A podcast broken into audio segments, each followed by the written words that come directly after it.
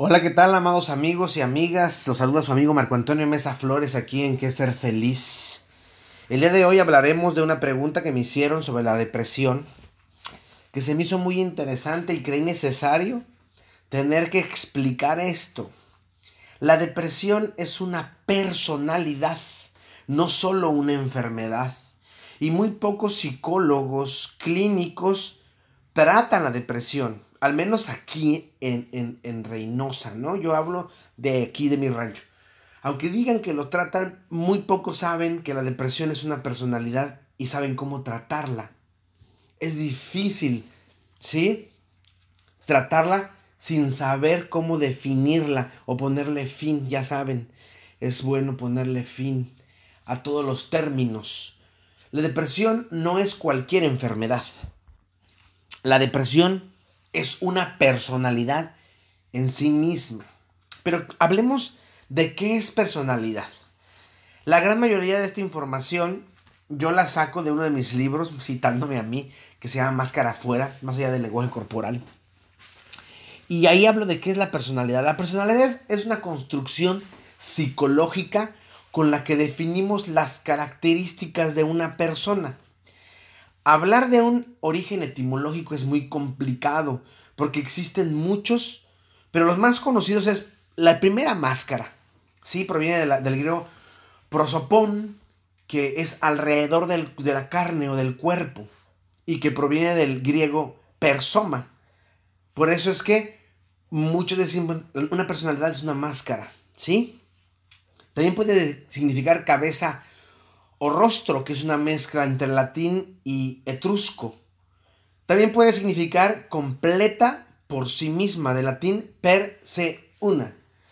Y sonar a través de, de latín per sonare. Entonces la personalidad es una máscara que se completa por sí misma para sonar o dejarse ver a través del comportamiento. ¿Qué abarca la personalidad?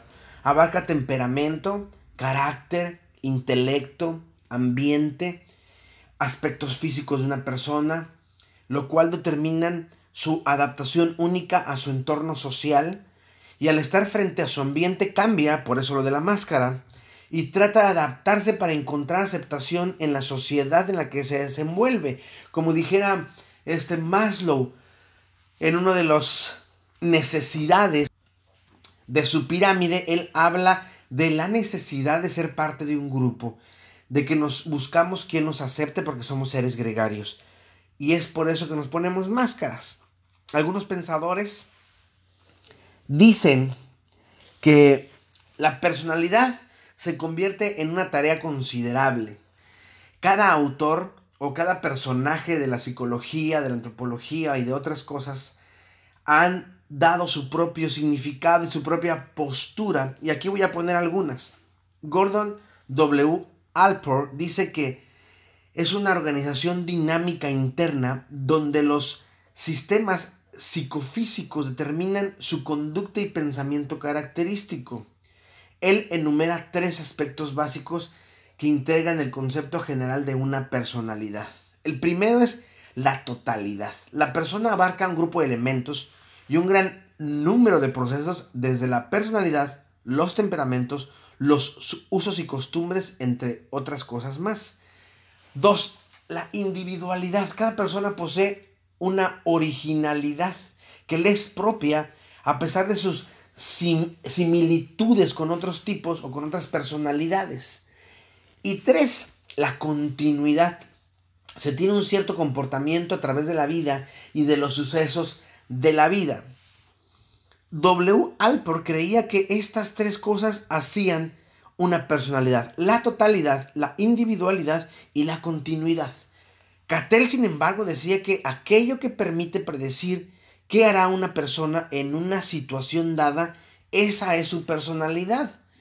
Aquello que permitía poder predecir qué es lo que va a hacer la persona. Murray, Murray dice que es la continuidad de las fuerzas y las formas funcionales manifestadas mediante secuencias de procesos organizativos, reinantes y conductas abiertas desde el nacimiento hasta la muerte. Es decir, son formas en las que nosotros eh, vamos funcionando en el medio en el que nos desenvolvemos y que se van manifestando desde el día que nacemos hasta el día que morimos. Freud, en cambio, decía que una personalidad es la integración del yo, super yo y del ello. Adler, por su parte, decía que era un estilo de vida del individuo a su manera característica de responder ante los problemas de la vida, incluyendo sus metas vitales. Carl Gustav Jung, mi maestro, dice que se trata de la integración del yo real, de los inconscientes personales y colectivos, los complejos, los arquetipos, la persona y el alma. Y citándome a mí, Mesa Flores, dice que es la capacidad de ser yo sin que sea como los demás quieren que sea. La personalidad implica temperamento, coherencia, congruencia, factores sociales, factores espirituales, inconscientes, colectivos e individuales.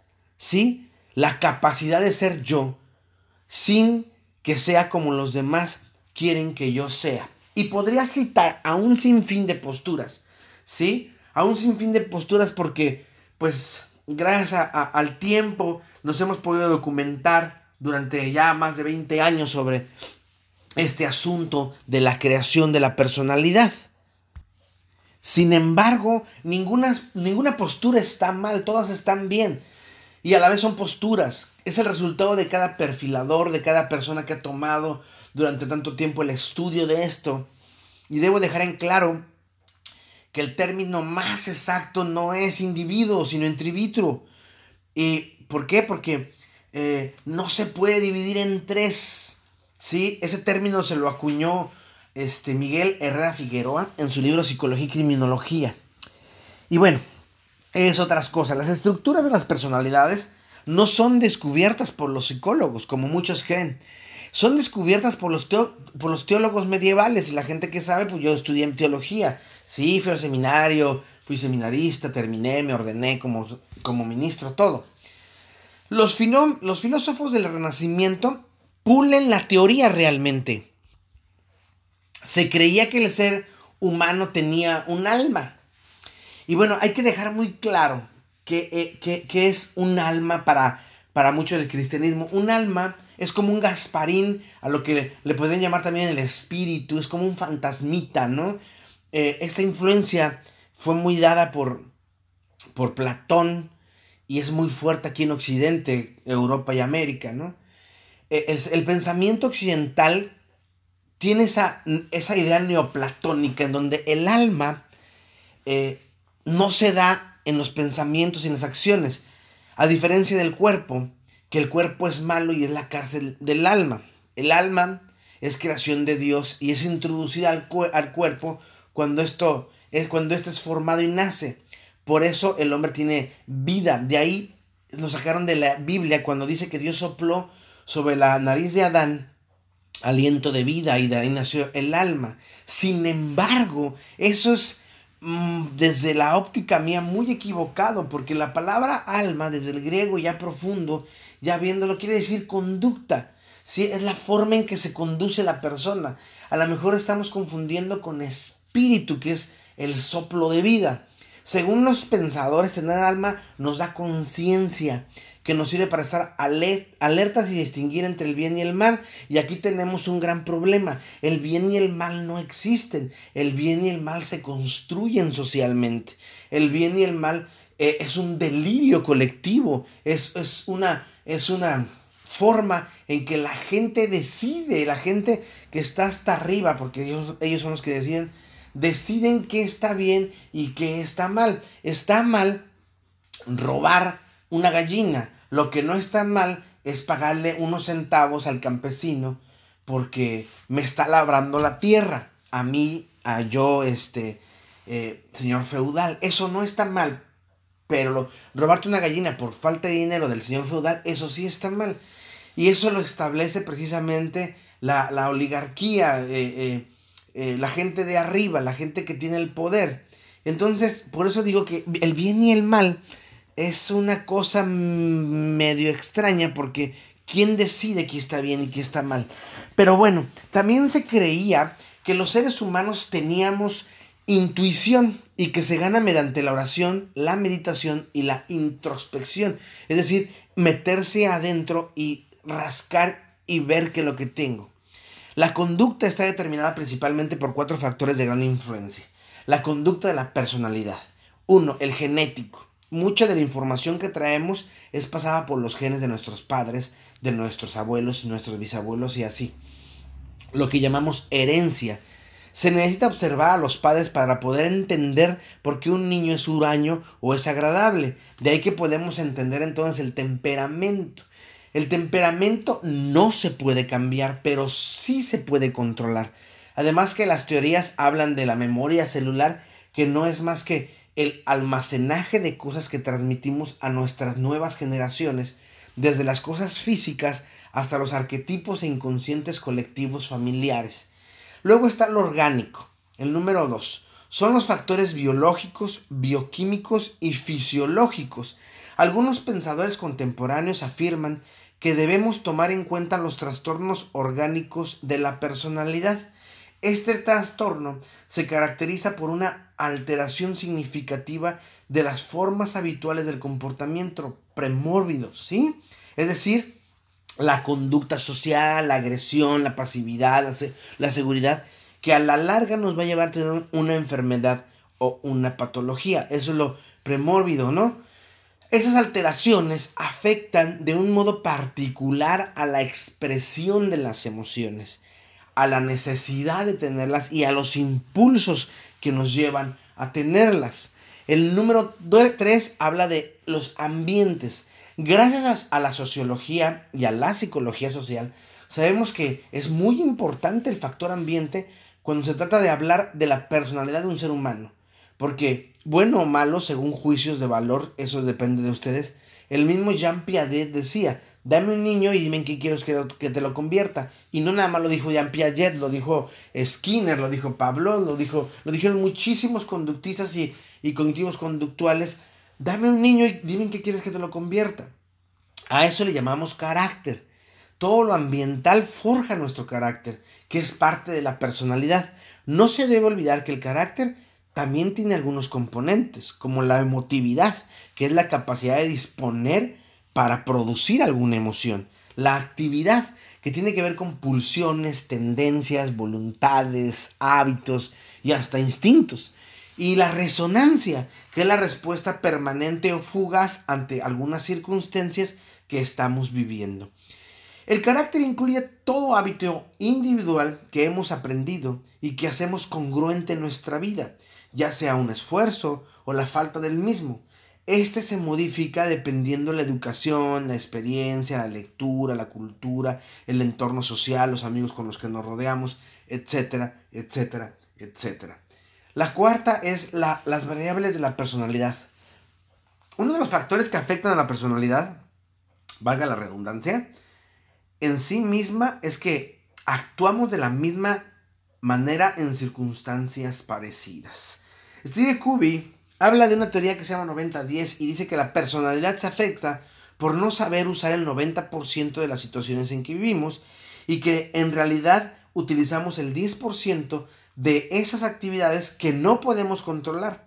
Porque el 90% depende de cómo controlamos la circunstancia que estamos viviendo. Y el 10% es la circunstancia que está fuera de tus manos. Es decir, sales a la calle, no llevas paraguas, empieza a llover y te enojas con la pinche lluvia porque te mojó. No, señor. La lluvia iba a llegar. La lluvia es algo que no puedes controlar, pero sí puedes controlar comprar un paraguas, sí puedes controlar ponerte debajo de un techo o si puedes controlar, no olvidar el paraguas.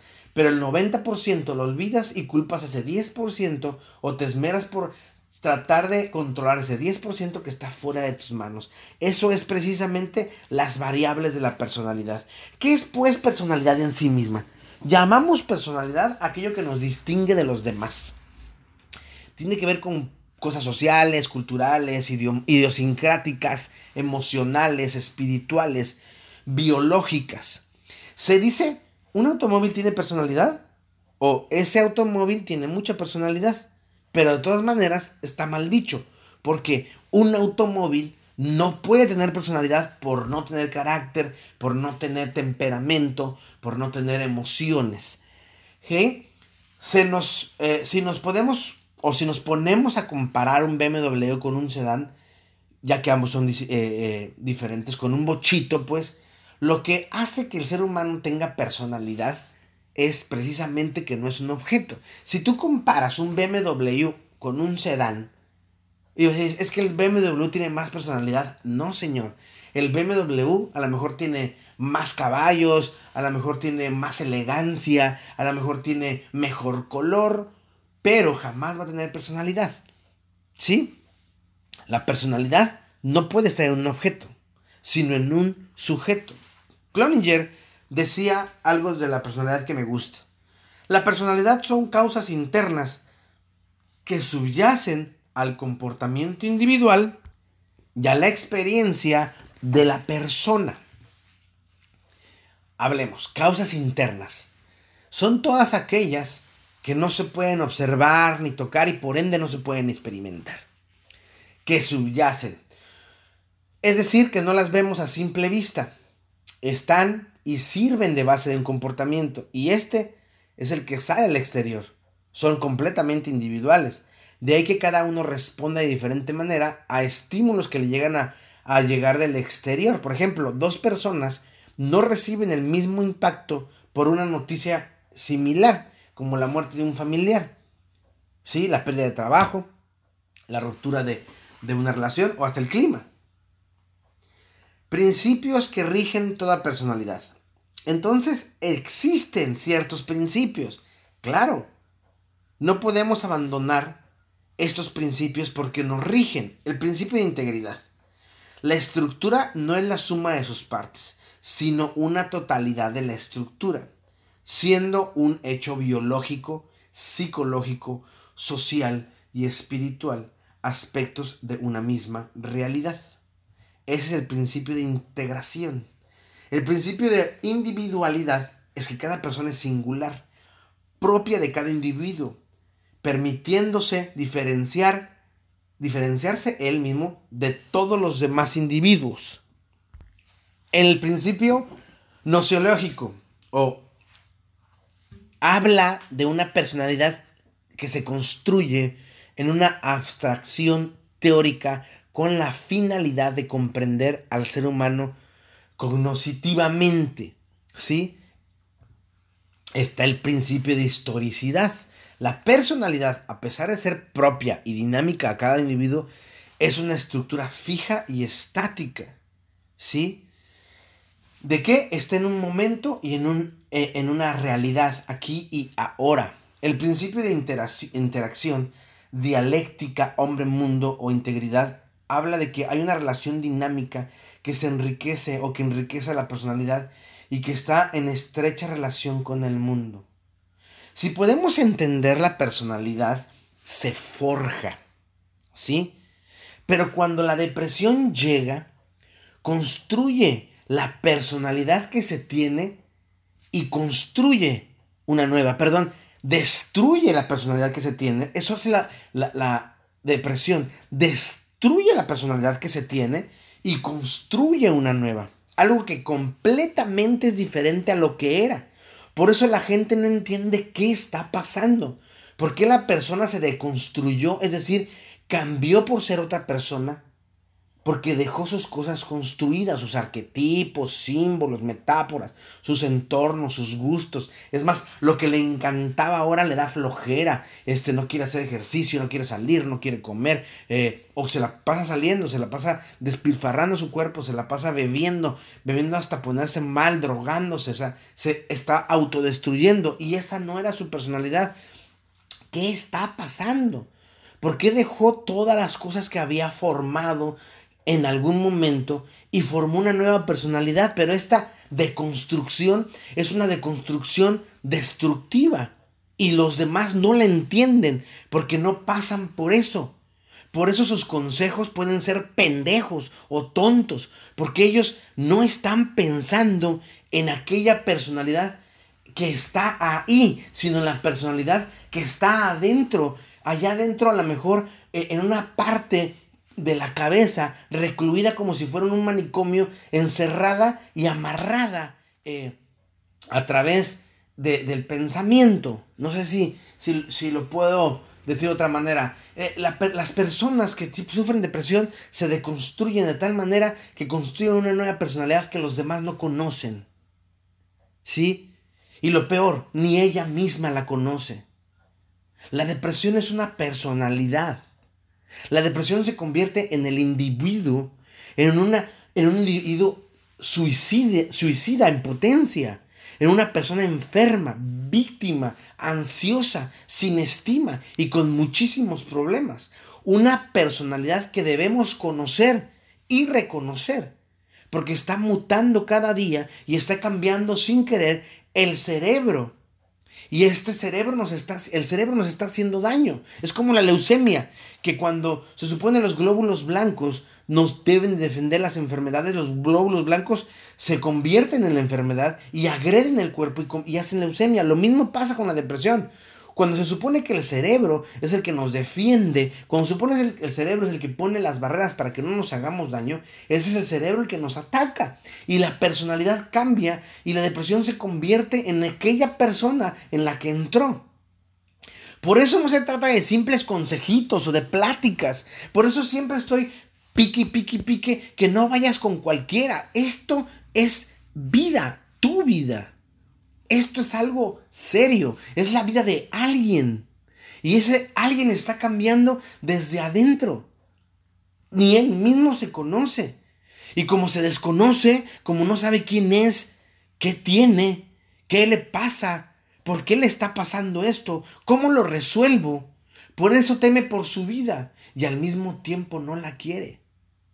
Se crea una carga, una molestia, la depresión se ha convertido en ella y no sabe qué hacer o cómo ayudarse. Solo sabe que se quiere morir porque ya no quiere estar así. La depresión no es nada más una enfermedad. Por eso insisto tanto en que no muchos lo tratan. Aunque lo digan, aunque digan que sí, sean honestos, pueden matar a alguien por sus malos tratos, por su mala información, por su mala forma de estudiar. ¿Sí? No duermes una personalidad, ¿sí? Para poder aniquilarla, no la medicas para poder aniquilarla. Primero tienes que conocerla. Tienes que conocer qué enfermedad tiene, qué tipo de depresión tiene, cómo se está manifestando. Tienes que entenderla para después aniquilarla. Pero la depresión es una enfermedad. Y si no sabes tratarla, puedes matar a la persona. Lo acabo de decir. Puedes matar a esa persona que está viviendo adentro, enjaulada en un cuarto de cuatro paredes, con una puerta y con una camisa de fuerza, porque no puede salir porque la depresión la tiene allá adentro. No juegues con ella, llama a profesionales, a verdaderos profesionales. Si una persona de estas te quiere medicar, no es un profesional. Porque esto no es solo drogar a la depresión, es más profundo. Sí puedes estar, te, pueden dar un antidepresivo, pero te puedes aventar 3, 4, 5 años tomándolo. ¿Por qué? Porque no se ha tratado a la personalidad, se ha tratado a la enfermedad y no a la persona. Sí, Marco, pero con esto me siento bien. No, estás drogada, no te mientas. Si el profesional te dice que no pasará nada, no es profesional. Si te dice que eso está bien, no es profesional. La depresión es una enfermedad que debe ser cubierta por todos los lados posibles. Familia, amigos, pareja, hijos, vecinos, toda la gente debe estar inmiscuida. Porque es necesario ayudar a esta personalidad que no existe que se creó en ese proceso y que la verdadera personalidad, aquella persona alegre, aquella persona feliz, aquella persona este, dadivosa, aquella persona que, que, buscaba cuidar su cuerpo, está ahí adentro recluida, como les vuelvo a decir, en un cuarto de cuatro paredes con una camisa de fuerza y no puede salir porque la puerta se abre solo por fuera. Y quien tiene que abrirla es la depresión. ¿Sí? Y la depresión no la va a abrir Porque no la conoces. Por eso la gente no... Es que, es que ese no es mi amigo, Marco. O sea, mi amigo era bien alegre. Sí, ese no es tu amigo. Precisamente. Ese es depresión en tu amigo. Conócela. Conoce cómo, conoce cómo piensa. Conoce cómo se mueve. Conoce qué es lo que quiere. Y entonces podrás ponerle límites. Antes no vas a hacerlo. Jura que no vas a hacerlo. La depresión es una personalidad y hay que saberla tratar. No es un juego. Por lo demás, amigos míos, les dejo un abrazo enorme, sanador. Búsqueme en las redes sociales. Soy Marco Antonio Mesa Flores en todas. En Facebook, mi foto de perfil es Buda, Jesús y Krishna en un puente. Eh, la foto de atrás tiene un letrero de advertencia muy divertido, azul con rojo. Porque pues Facebook, ya saben, para mí es de rebane y de las cosas que yo hago. Está mi, mi página eh, de fan, que es MAMF-CZY o al revés CZY-MAMF. Ahí sí subo cosas serias, poesías, pensamientos, ideas, cosas más serias. Y bueno, los podcasts los subo ahí. También estoy en Instagram, en Twitter, con una foto de mi camisa eh, con una camisa canache de color azul y mi arete en mi lado izquierdo. Eh, estoy en Pregúntale a Marco, es mi blog. Eh, lo pueden encontrar en www.marcoamesaflores.com. Ahí, va, ahí van a encontrar cursos, pueden encontrar mis libros y otras cosas, ¿no? También está mi correo electrónico reverendo-cty.com. Y si son muy buenos para leer, si son muy duchos, tengo mi columna Camina conmigo en www.primeravueltanoticias.com en la sección de opinión. Ahí lo tengo. Y recuerda, mi voz irá contigo. Te mando un abrazo cósmico. Un abrazo lleno de valor un abrazo para que entiendas que puedes llegar a donde tú quieras, si tú quieres y si te animas. Nos vemos cuando tengamos que vernos. Un mega abrazo cósmico.